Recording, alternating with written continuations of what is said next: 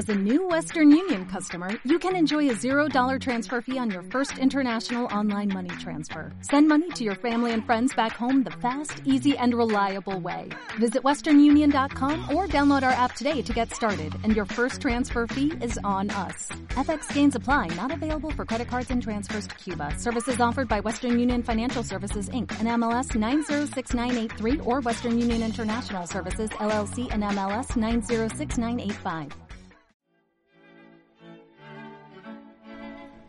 Bienvenidos a Artículos Libertarios, el espacio sonoro de Escuela de Serpientes donde los mejores textos libertarios hacen su sublimación de lo escrito a tus oídos.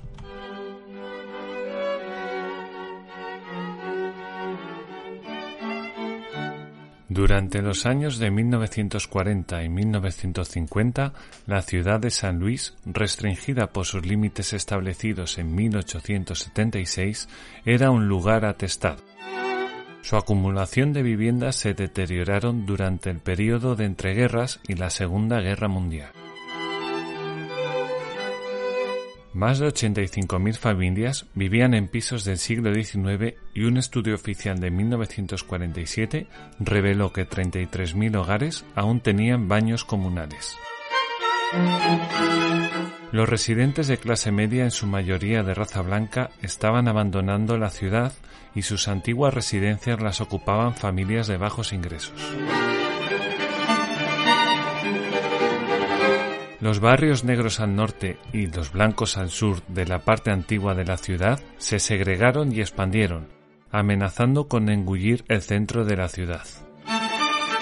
Para salvar las propiedades del centro de una inminente devaluación, las autoridades de la ciudad de San Luis iniciaron un redesarrollo del anillo central alrededor del distrito central de negocios. La decadencia ahí fue tan profunda que la gentrificación de los bienes inmuebles existentes se consideró poco práctica. En 1947, los planificadores de San Luis propusieron el reemplazo de De Soto Car, un barrio negro en caída libre, por dos, e incluso tres, nuevos bloques de edificios residenciales y un parque público. Sin embargo, el plan no se llevó a cabo finalmente. En lugar de eso, el alcalde demócrata Joseph Darst, elegido en 1949, y los líderes republicanos del Estado optaron por una limpieza total de los barrios marginales y su sustitución por viviendas públicas de alta densidad. Explicaron que los nuevos proyectos crearían un resultado neto positivo para la ciudad a través de mayores ingresos, nuevos parques, zonas de recreo y espacios comerciales.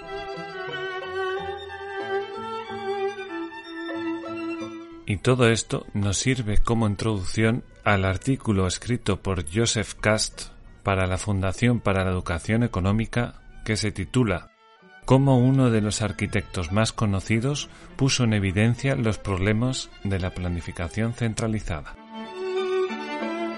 Y reza así. ¿Se puede diseñar la sociedad? ¿Puede un ingeniero experto aliviar los dolores y las luchas de la gente con un plan central y un plano lo suficientemente bueno? Minoru Yamasaki pensaba que sí. Yamasaki fue uno de los arquitectos más respetados de Estados Unidos en el siglo XX y pertenecía a la escuela de pensamiento de que la naturaleza humana de las personas podía mejorar tanto si esas personas necesitaban como si querían mejorar, con un edificio bien planificado a su alrededor. Yamasaki pudo comprobar su teoría diseñando el complejo de viviendas públicas que prometía ser un modelo para todas las viviendas públicas en el futuro. El complejo Pruitt Igoe de San Luis fue posible gracias a los programas de vivienda y desarrollo urbano del New Deal de la posguerra.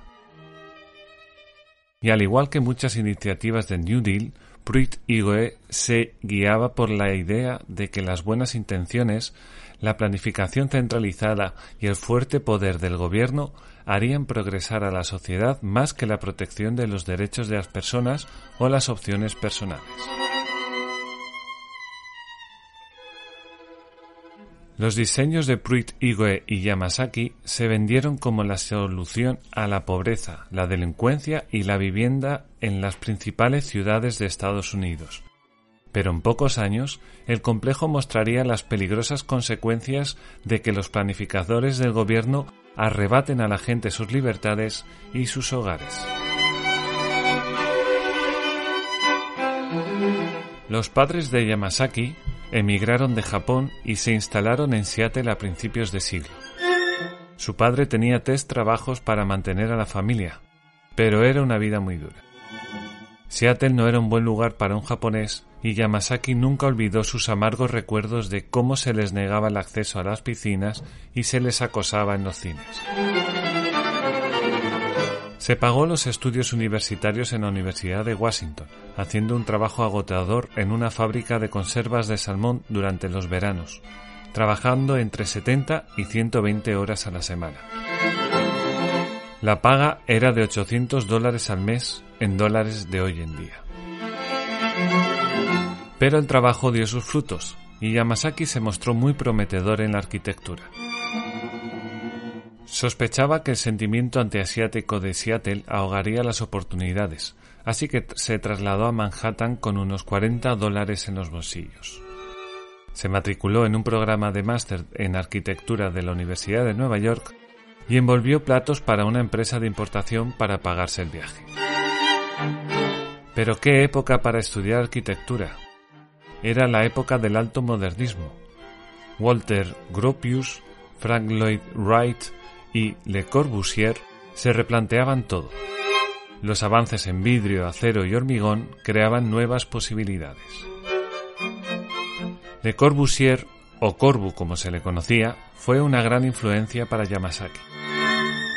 Corbu era quizás el más extremo de los altos modernistas. Tenía una fe inquebrantable en el poder del racionalismo y la eficiencia para mejorar todas las facetas de la sociedad. Creía que las casas debían ser máquinas para vivir.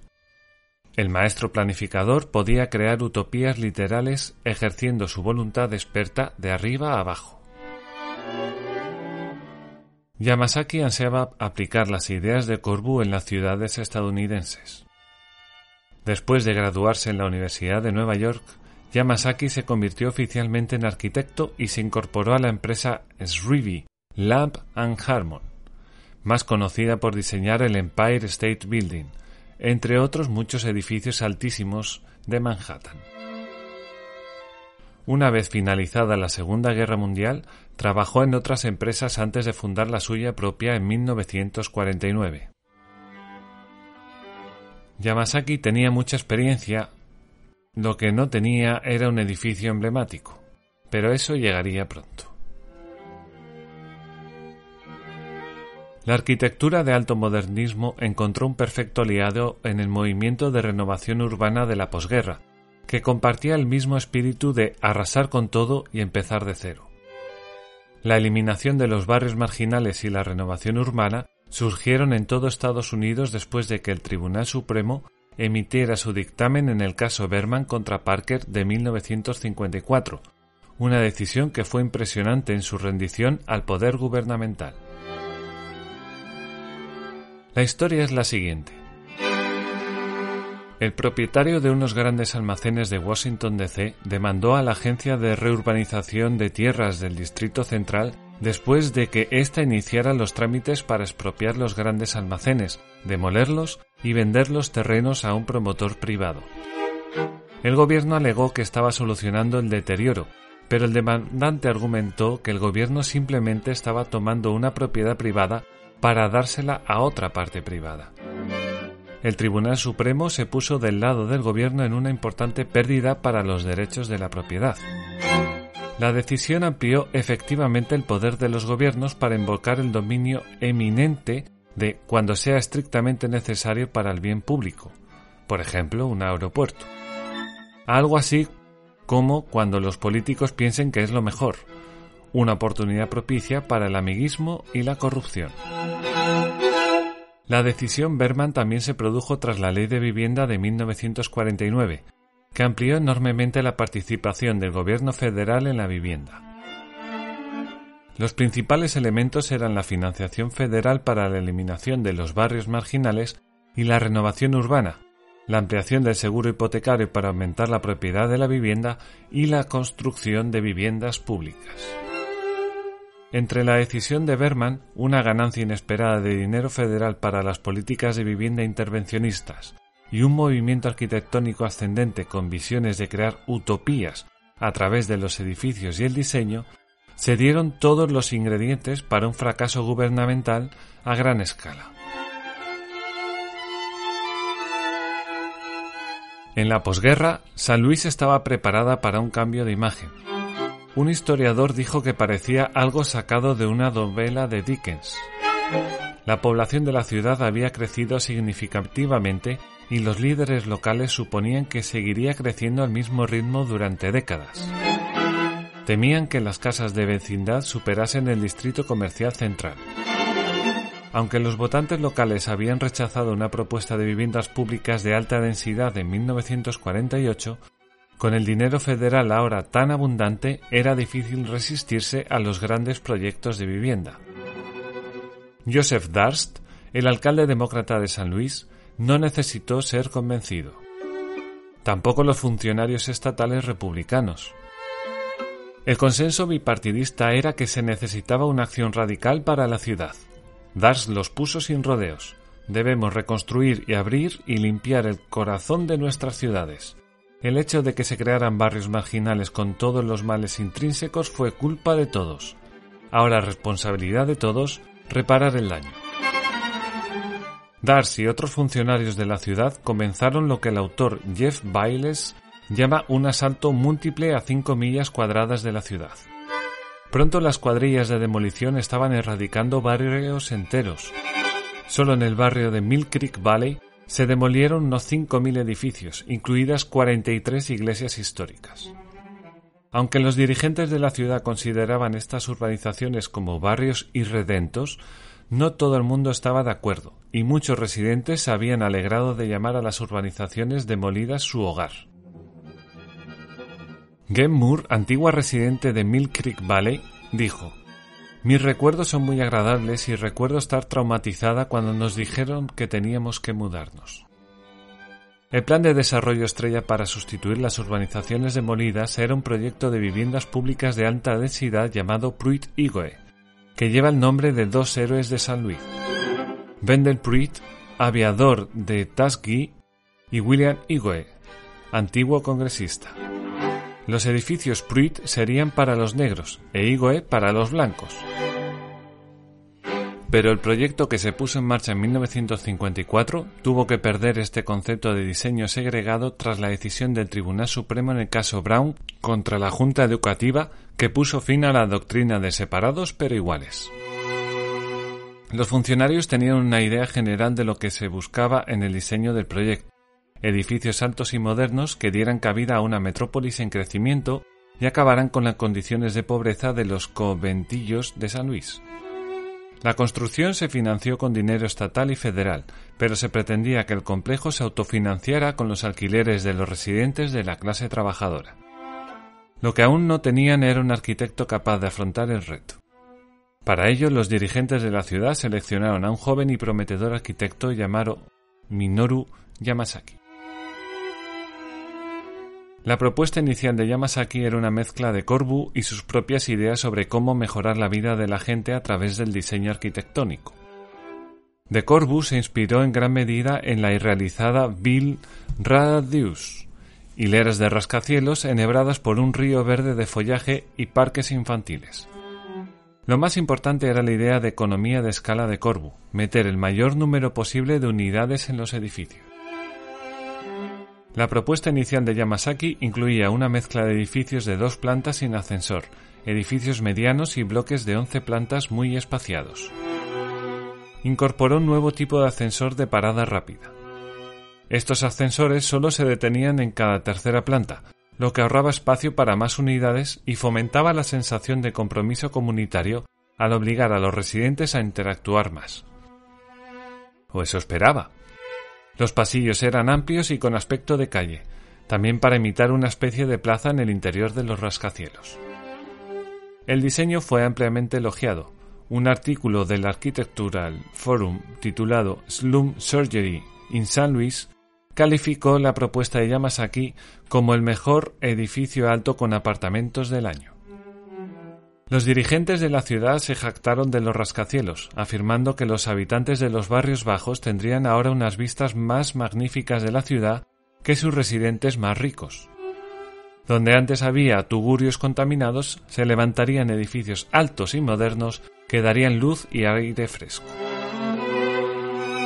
Aunque los diseños de Yamasaki fueron ajustados por las autoridades de San Luis, desecharon los edificios más pequeños en favor de 33 rascacielos, Pruitt Igoe fue la culminación de los planes de muchos progresistas de fin de siglo para que el gobierno se empeñara un papel vertical en todos los aspectos de la sociedad. Pero, al igual que muchos de los planes y programas del New Deal, las promesas del Pruitt Igoe solo eran realmente viables sobre el papel, y los sueños utópicos de Pruitt Igoe empezaron a hacerse añicos incluso antes de que se construyera el primer rascacielos. Los planificadores de la ciudad pensaron que San Luis estaba experimentando un boom demográfico. No era así. Amity Sleiss, en su libro Great Society, explica cómo las autoridades locales estaban convencidos de que San Luis crecería y mantendría a sus ciudadanos. En cambio, en parte debido a otras intervenciones de las autoridades, la ciudad se redujo. Resulta que las economías son como los seres humanos, tomaban decisiones. La provisión de la ley de vivienda de un seguro hipotecario respaldado por el gobierno significaba que las viviendas suburbanas eran baratas y cada vez más baratas. También lo eran los carros. El proyecto de autopistas interestatales del presidente Eisenhower que, podría decirse, comenzó con la pavimentación de la I-70 conectó San Luis con los florecientes suburbios de San Carlos al otro lado del río. A pesar de la decisión en el caso Brown, las familias blancas tomaron el mismo dinero de la FHA que financió Pruitt Igoe y compraron casas en los suburbios y muchos puestos de trabajo se fueron con ellos. Esto cambió fundamentalmente la ciudad. La segregación de hecho se disparó, la ciudad se redujo y los suburbios aumentaron. Si los dirigentes de San Luis se dieron cuenta de que su hipótesis de crecimiento económico y demográfico continuado era errónea, se lo callaron. La situación empeoró rápidamente. Los planificadores esperaban que los trabajadores pobres vivieran en el complejo. En lugar de ello, muchas familias desesperadas ocuparon los apartamentos, lo que significó que, como las familias que recibían asistencia social pagaban los alquileres más bajos, los ingresos por alquileres no eran suficientes para mantener el edificio. Además, según las leyes de asistencia social de Missouri de la época, solo se podía recibir asistencia social como padre o madre solteros. Esto dejaba a muchas madres y padres con las sombrías opciones de permanecer juntos sin los beneficios del Estado o separarse para recibir los beneficios. Muchos padres abandonaron a sus familias para buscar trabajo donde quiera que lo encontraran. A menudo no regresaban, Pronto Pruitt Igue se pobló mayoritariamente de familias monoparentales numerosas. La falta de padres en el edificio y los trabajadores sociales hacían comprobaciones periódicas para asegurarse de que papá realmente no vivía allí, tuvo peligrosos efectos en la cadena para los niños de Pruitt Igue. La delincuencia se convirtió rápidamente en algo habitual y los niños se unieron a las bandas destrozando y dañando los edificios. Los trabajadores de mantenimiento tuvieron problemas para mantener el ritmo y la ocupación disminuyó rápidamente. El día en que el presidente Lyon Johnson pronunció su famoso discurso de la Gran Sociedad en 1964, la residencia del complejo rondaba por el 25%. ¿Y qué hay de los innovadores ascensores de Yamasaki? Sus amplios pasillos. ¿Fomentaron un sentido de comunidad como él pretendía? Amy Slash pinta un panorama sombrío. Los ascensores eran trampas para asaltantes. El mal mantenimiento hacía que los ascensores se atascaran a menudo, dejando a las víctimas de las bandas dentro durante largos minutos extra. Las bandas acechaban en los pasillos y hacían que los inquilinos corrieran el riesgo de llegar a sus puertas. Los jóvenes lanzaban ladrillos y piedras contra las ventanas y las farolas. Esta actividad era un deporte habitual. Como no había aseos en la planta baja, los niños tenían accidentes allí y los ascensores se convirtieron poco a poco en aseos públicos. La zona comunitaria era una broma lamentable. Su única función en última instancia era servir de lugar de cobro de los alquileres de la autoridad de la vivienda. Nadie parecía capaz de detener la decadencia. San Luis se dio cuenta rápidamente de que Pruit Igoe era un problema, pero no estaba claro quién, si es que había alguien, podía arreglarlo. El gobierno federal, la autoridad de la vivienda de San Luis, el Estado y la propia ciudad de San Luis compartían la responsabilidad del complejo. Cuando un problema es de todos, no es de nadie. A los cinco años de su puesta en marcha, Yamasaki se disculpaba regularmente por su papel en el proyecto. Aunque el diseño final del complejo difería de su visión original, llegó a cuestionar el supuesto central del proyecto, que la vida de las personas podía ser diseñada eficazmente a través del diseño urbano. Expresó su arrepentimiento por sus deplorables errores con Pruitt Igoe. A finales de la década de 1950 pronunció elocuentes discursos sobre la tragedia de alojar a miles de personas en celdas exactamente iguales, lo que ciertamente no fomenta nuestros ideales de dignidad humana e individualismo. Para el Detroit Free Press, lo dijo de forma más sencilla. Los males sociales no se curan con edificios bonitos. A principios de la década de 1970, las 33 lápidas de hormigón que se alineaban en el horizonte de San Luis eran un ejemplo de advertencia para los planes de la vivienda utópicos. Era una guarida de delincuencia y miseria, más que algo a lo que alguien pudiera llamar hogar. Cuando se tomó la decisión de demoler el complejo, la ocupación era solo del 10%. El día que comenzaron las demoliciones en Pruitt Igoe, el historiador de la arquitectura Charles Jex declaró la muerte de la arquitectura modernista y sus grandes supuestos. Por fin se le puso fin a su miseria. Boom, boom, boom. Tres torres fueron demolidas en 1972. La última torre se derribó finalmente en 1976 sin dejar nada de Pruitt Igoe. El destino de Yamasaki estaba permanentemente ligado a Pruitt Igoe. A lo largo de su dilatada carrera había construido con éxito aeropuertos, consulados, centros de convenciones y edificios universitarios. Diseñó el World Trade Center con sus emblemáticas torres gemelas e incluso fue portada de la revista Time por su impacto en la arquitectura estadounidense. Pero Pruitt Igoe había dañado su reputación y eso le pasó factura en su trabajo posterior. Hacia el final de su carrera, sus edificios se volvieron apagados y estilísticamente indistintos. Cuando murió en 1986, su obituario en el New York Times incluía una sección sobre Pruitt Igoe, bajo el subtítulo Un gran fracaso. Pero Yamasaki no tuvo toda la culpa del fracaso de Pruitt Igoe. Tampoco lo fueron las ambiciosas ideas de Corbu, por muy defectuosas que fueran. El proyecto estaba condenado antes de que se presentara la propuesta de Yamasaki. Estaba condenado cuando los políticos de San Luis desarraigaron a miles de habitantes de sus casas y los obligaron a instalarse en enormes torres de hormigón que no habían pedido. El diseño, sobre el que los residentes no pudieron opinar, les era totalmente ajeno. No había nada suave en Pruitigüe, recuerda un antiguo residente. Los planificadores y políticos de San Luis pensaron que podían tratar a los ciudadanos como conejillos de indias en el gran experimento social. Dicho sin rodeos, el camino al infierno está pavimentado con intervenciones gubernamentales. Aunque comenzó su carrera suscribiendo la mentalidad altamente modernista y progresista de las posibilidades del control de arriba a abajo, después de ver el error de su pensamiento evangelizó contra él pero Pruitt Igoe siempre será la mancha en su increíble cartera de hermosos edificios. La tragedia Pruitt Igoe para la sociedad es cómo arruinó la vida de la gente. Miles de trabajadores pobres y familias negras del sur trasplantadas se convirtieron en víctimas de los fracasos. Pero a pesar de la pobreza, la delincuencia y la destrucción humana que causó Pruitt Igoe, ningún funcionario del gobierno tuvo que rendir cuentas por sus fallas, y Yamasaki fue el único cuya reputación se, vio afectada.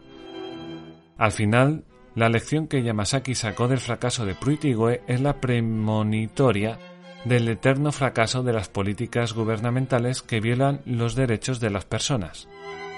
A pesar de mi visión de cómo la arquitectura podría mejorar realmente la vida de las personas, parece que ciertas condiciones sociales y económicas reales lo hacen imposible.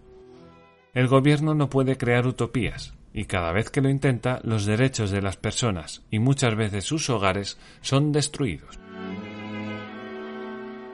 Muchas gracias por escuchar este audio. Espero que te gustara y que nos escuches en el siguiente artículo libertario. Esto ha sido todo. Chao, chao.